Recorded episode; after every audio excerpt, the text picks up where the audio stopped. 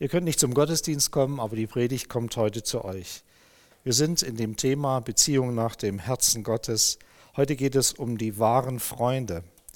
Und ich möchte uns einen Bibeltext aus Markus 2 lesen, die Verse 1 bis 12. Einige Tage später kehrte Jesus nach Kapernaum zurück.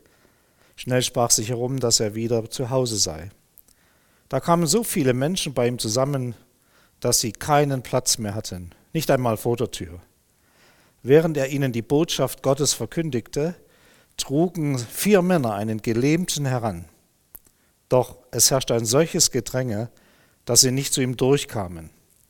Da brachen sie die Lehmdecke über der Stelle auf, wo Jesus sich befand, und beseitigten die Holzknüppel. Durch das Loch ließen sie den Gelähmten auf einer Matte hinunter. Als Jesus ihren Glauben sah, sagte er zu dem Gelähmten, Mein Sohn, deine Sünden sind dir vergeben. Es saßen jedoch einige Gesetzeslehrer dabei, die im Stillen dachten, was bildet der sich ein? Das ist ja Gotteslästerung. Niemand kann Sünden vergeben, außer Gott. Jesus hatte sofort erkannt, was sie in ihren, ihren Herzen dachten und sprach sie an. Warum gebt ihr solchen Gedanken Raum in euch? Ist es leichter zu einem Gelähmten zu sagen, deine Sünden sind dir vergeben oder steh auf, nimm dein Bett und geh? Doch ihr sollt wissen, dass der Menschensohn die Vollmacht hat, hier auf Erden Sünden zu vergeben.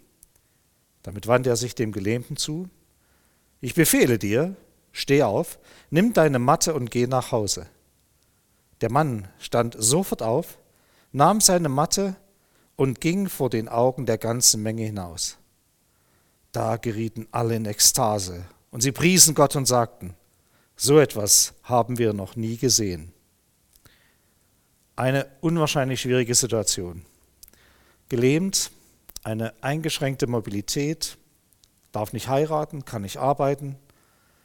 Für den war Ausgangssperre jeden Tag, immer. Klar, in Israel war durch den Glauben an Gott Jahwe die Sozialstruktur und das soziale Gewissen im Volk stärker als in den anderen Völkern umher. Ihm aber blieb in der Regel nur das Betteln als Aufgabe, um etwas zwischen die Zähne zu bekommen demütigend. Es gab keine Erwerbsminderungsrente. Er musste auf so vieles, was sonst selbstverständlich war, verzichten. Gehen, wohin man will, tanzen, hüpfen, ging alles nicht. Aber der Mann hatte einen unwahrscheinlichen Schatz. Nun meine ich nicht eine Frau als Partnerin, sondern er hatte Freunde. Und die waren der Schlüssel zur stärksten Veränderung in seinem Leben. Vier Freunde an vier Ecken seiner Matte. Und er hatte Glauben, dass seine Situation sich ändern könnte. Da aber ein Wissen, dass in der Begegnung mit Jesus sich alles ändern kann. Jesus heilt, Jesus befreit und das aller, aller, allerwichtigste, Jesus vergibt. Es ist so entscheidend, Freunde zu haben.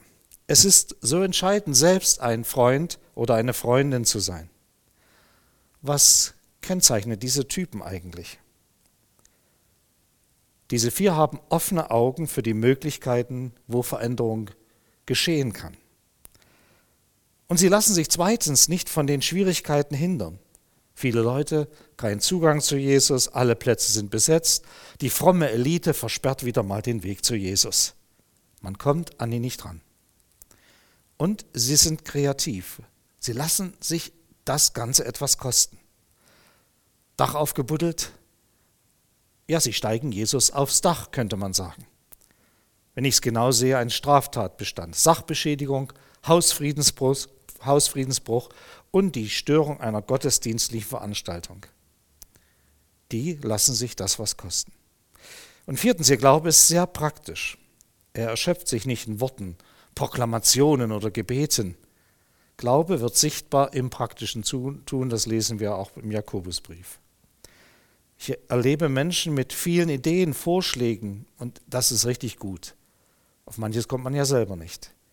Besser ist es jedoch, wenn dieselben Leute nicht nur Impulsgeber, sondern Umsetzer und Vorangeher sind, die die Idee zur praktischen Tat werden lassen. Die vier haben nicht gesagt, es müsste mal jemand unseren Freund zu Jesus tragen und hätten das dann in der Tontafel WhatsApp-Gruppe geschrieben. Nein, sie greifen zur Tat. Sie fassen zu. Vier Mann, vier Ecken. In unserer Gemeinde laufen manchmal Männer mit so einer Vier auf dem T-Shirt rum. Die vier Musketiere. Das sind Leute, die haben das begriffen. Die haben begriffen, dass man Freund sein muss, dass es nötig ist.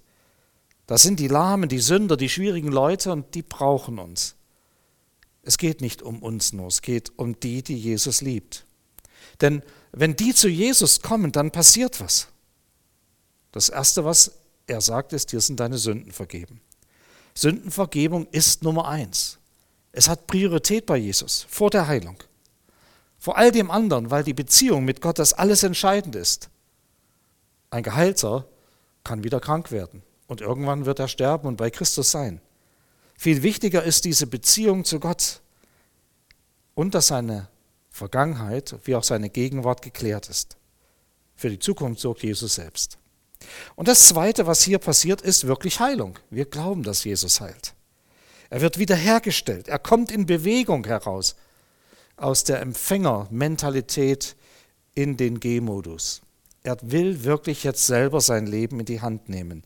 Verantwortung für das eigene Leben. Haushalterschaft mit dem, was Gott ihm gegeben hat. Und das Dritte, was bei Jesus passiert ist, Ekstase steht da im Grundtext.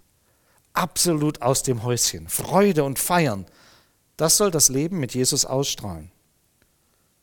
Gewirkt durch Freunde, wahre Freunde, Beziehungen nach dem Herzen Gottes. Bist du einer dieser Freunde? Hast du solche Freunde?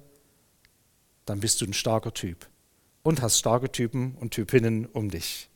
Gott segne dich. Amen.